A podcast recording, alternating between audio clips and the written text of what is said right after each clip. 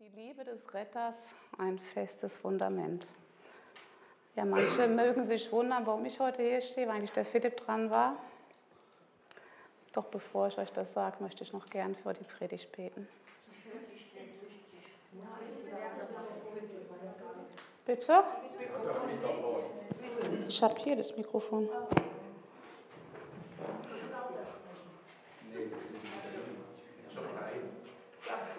Ja, Vater, ich möchte dir Danke sagen, dass du mitten unter uns bist. Und Heiliger Geist, ich möchte dich bitten, dass du ja, unsere Gedanken, unser Gehirn frei machst. Ja, wir möchten dein Wort hören. Öffne du unser Herz, unsere Ohren, damit wir was mitnehmen können heute, was du mir geschenkt hast.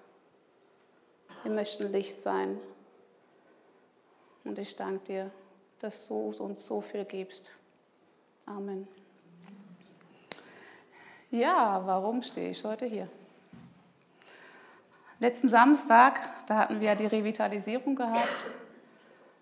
Da war der Bernd und da ist mir ein Satz hängen geblieben, der sagte, wir müssen die Gemeinde neu befruchten, neu beleben, in die Reife bringen. Das war das eine. Habe mir erstmal nichts weiter äh, dabei gedacht. Das zweite war gewesen, wo der Philipp zu mir kam und sagte, ich glaube, ich schaffe das nicht, heute hier zu stehen am Sonntag. Ich so, macht nichts. Irgendein Weg wird sich da finden. Am Sonntag hatten wir dann den aserbaidschanischen Gottesdienst und eine Frau hat sich durch das Wort bekehrt. Halleluja. Ich zeige euch jetzt mal die beiden Bibelstellen. Denn da heißt es, denn Gott hat die Menschen so sehr geliebt, dass er seinen einzigen Sohn für sie hergab.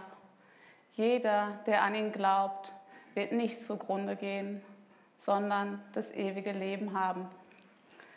Noch einen weiteren Vers hat der Pastor gesagt, ich bin das Licht für die Welt und wer mir nachfolgt, der wird nicht in der Dunkelheit umherirren, sondern hat das Licht das ihn zum Leben führt.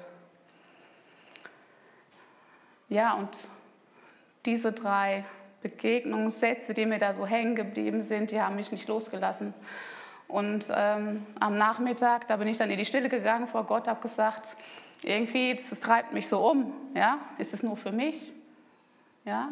Ich habe mir dann noch eine Predigt angehört, die mich dann wiederum bestätigt hat, mich näher in das Thema einzufinden und habe gesagt, Herr, wenn du meinst, da ist irgendwas dran und ich soll das dann weitergeben, dann, ähm, dann gib mir ein Zeichen. Und der Philipp sagte zu mir am Samstag noch, ich gebe dir dann am Dienstag Bescheid, entweder ich schaffe das und das ist dran oder auch nicht. Und ich so gut, ich gebe das dann ab. Dann kam, der, kam die Nacht zum Sonntag und oft, ihr wisst es ja vielleicht schon, es ist bei mir so, Gott redet bei mir im Schlaf sehr viel und ich sah mich auch schon hier stehen und Gott gab mir die Worte in den Mund und ähm, am nächsten Tag habe ich die dann aufgeschrieben. Es wurde dann Dienstag und der Philipp rief dann an, du, ich schaffe das leider nicht. Ich so danke für die Bestätigung, dann weiß ich ja, dass ich mich vorbereiten kann. Ja, und ich weiß nicht, wie es bei euch ist. Ja, ob ihr im normalen Leben Gottes Stimme so sehr hört oder ja, ob es nur durch sein Wort ist. Das ist bei jedem unterschiedlich, aber man kann das lernen. Also bei mir waren es ja nur so drei kleine Dinge, die ich eigentlich gar nicht so für wichtig genommen habe, aber in der Rückschau dann wiederum machte das doch alles seinen Sinn. Und die Bestätigung habe ich mir dann durch Gott geben lassen und auch durch den Philipp sagt, okay, dann bist du halt heute dran. Aber er wird auch noch kommen, er predigt dann am 24.12. Das Thema passt dann da auch wunderbar. Ja. Ich sage euch nochmal, um was es wirklich heute gehen wird. Also es waren die Worte Gemeinde in die Reife führen von Bernd, Bekehrung durch sein Wort, die Liebe des Retters, die sehr wichtig ist, und ein festes Fundament. Und wir wollen Jesus immer ähnlicher werden. Er ist unser Eckstein. Und wir wollen unser Umfeld positiv beeinflussen. Und wir wollen furchtlos leben. Aber wie geht das? Um wen oder was geht es heute? Hm? Es geht um dich. Es geht natürlich auch um mich. Und es geht um uns als Gemeinde. Ja? Und nicht nur wir alleine können Dinge tun. Als Gemeinschaft sind wir hier zusammengekommen, um Gott groß zu machen, ihn zu ehren, uns gegenseitig zu stärken und das schaffen wir nur in Gemeinschaft, wenn wir uns in Kleingruppen aufmachen und uns gegenseitig unterstützen. Stellt euch mal vor, ich würde jetzt die ganze Zeit hier so stehen, mit einem Bein. Halte ich das lang aus? Nee, ne, ich brauche zwei Beine. Ja, was braucht es in eurer Meinung nach im Leben, damit ich gut und fest stehen kann? Was braucht es? in deinem persönlichen Leben? Ein fester Untergrund. Was braucht es noch? Ermutigung. Essen ist ganz wichtig. Ja. Mhm. Ja. Stellt euch vor, es gibt doch einige von euch, die haben schon mal ein Haus gebaut. Was braucht es denn da, wenn man ein Haus baut? Was ist wichtig dabei? Stabiles Fundament. Ein stabiles Fundament. Kleber, die zusammenklebt, die Steine. Ja, Steine. Wie? Ein Keller ist manchmal auch ganz gut, ja. Ja. Ja. Aber auch im geistigen Leben als Christ, da braucht es auch Dinge, damit wir feststehen. Welche Foliennummer habe ich denn da gerade, Christoph? Kannst du mir das sagen? Die achte Folie, okay. Am Ende der Bergpredigt, da heißt es, also ihr könnt gerne die ganze lesen, die ist ein bisschen länger von Matthäus 5, Vers 1 bis 29. Ich lese euch da nur einen Teil vor. Wer nun auf das hört, was ich gesagt habe und danach handelt, der ist klug. Man kann ihn mit einem Mann vergleichen, der sein Haus auf felsigen Grund baut. Wenn ein Wolkenbruch niedergeht, das Hochwasser steigt und der Sturm am Haus rüttelt, wird es trotzdem nicht einstürzen, weil es auf Felsengrund gebaut ist.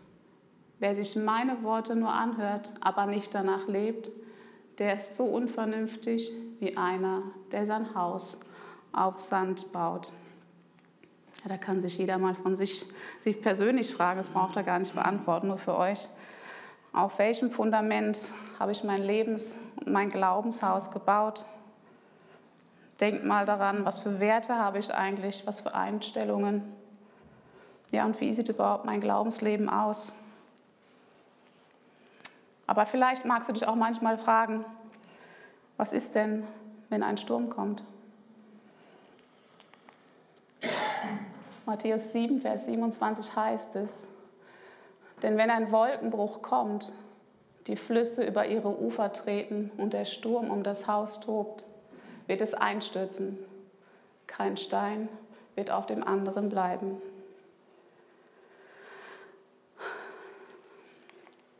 Und Paulus schreibt in Hebräer 12, Vers 27, alles, was Gott geschaffen hat, wird er dann von Grund auf verändern.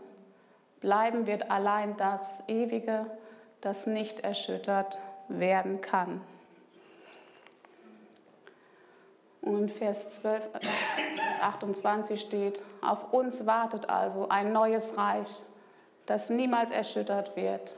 Dafür wollen wir Gott von Herzen danken und ihm voller Ehrfurcht dienen, damit er Freude an uns hat. Müssen wir jetzt Angst haben, wenn es schüttelt, wenn es rumpelt, wenn Krisen in unserem Leben sind? Müssen wir da wirklich Furcht haben? Ich sage nein. Gott rüttelt manchmal sehr, damit die Dinge, die keinen Bestand haben, damit die weg sind, damit wirklich unser Lebens- und unser Glaubenshaus auf festem Grund stehen, dass es auf festem Fundament gebaut hast. Uns erwartet ein neues Reich, wie wir da lesen. Ja? Und manchmal lässt Gott aus Liebe Dinge zu. Und du magst dich dann vielleicht fragen, aber kann ich ihm denn dann noch vertrauen? Wie ist denn das? Läufst du lieber weg, wenn Stürme kommen oder Herausforderungen? Im Natürlichen wird das wohl jeder tun. Bei Gewitter und Sturm, da ziehen wir uns erstmal zurück und suchen Schutz. Ist nicht verkehrt. Aber doch, aber wo suchst du Schutz? Frag dich einfach selber.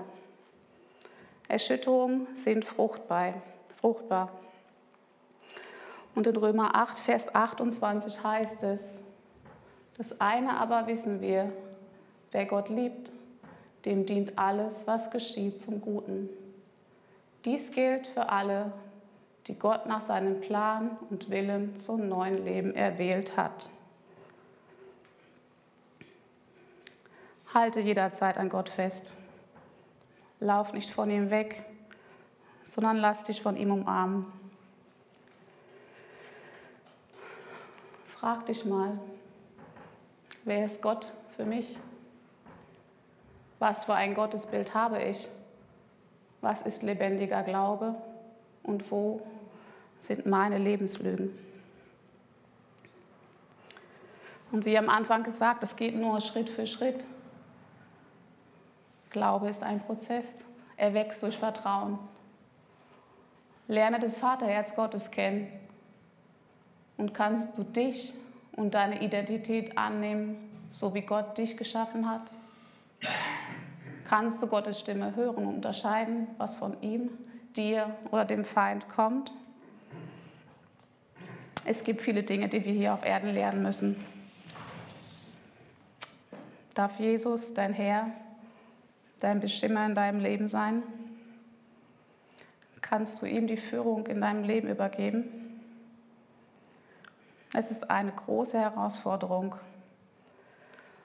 Doch was wirklich trägt, ist Jesus und die Gemeinschaft. Wir zusammen und dass wir halt für andere sind.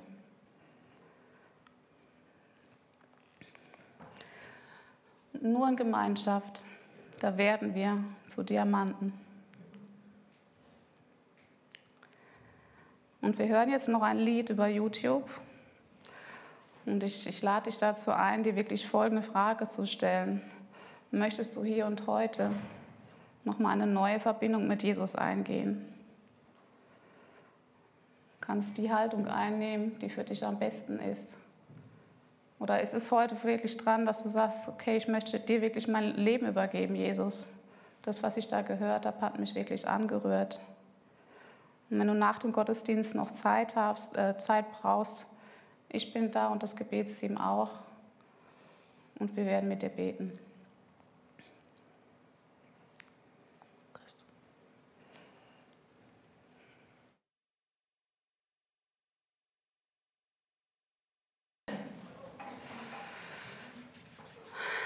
Ja, und ich segne euch mit der Gewissheit, dass Gott unser guter Vater ist und dass er alles für uns bereithält und er möchte, dass wir zu Diamanten werden. Und nur in Gemeinschaft können wir das erleben und uns gegenseitig stützen und ermutigen. Und ich segne euch mit dem Frieden Gottes, mit der Freude Gottes, mit der Vollmacht Gottes, dass ihr sie nehmt und dass ihr sie in euch aufnehmt und euch gegenseitig damit beschenkt und damit die Welt draußen erleben kann, dass wir zu Jesus gehören. Amen. Amen.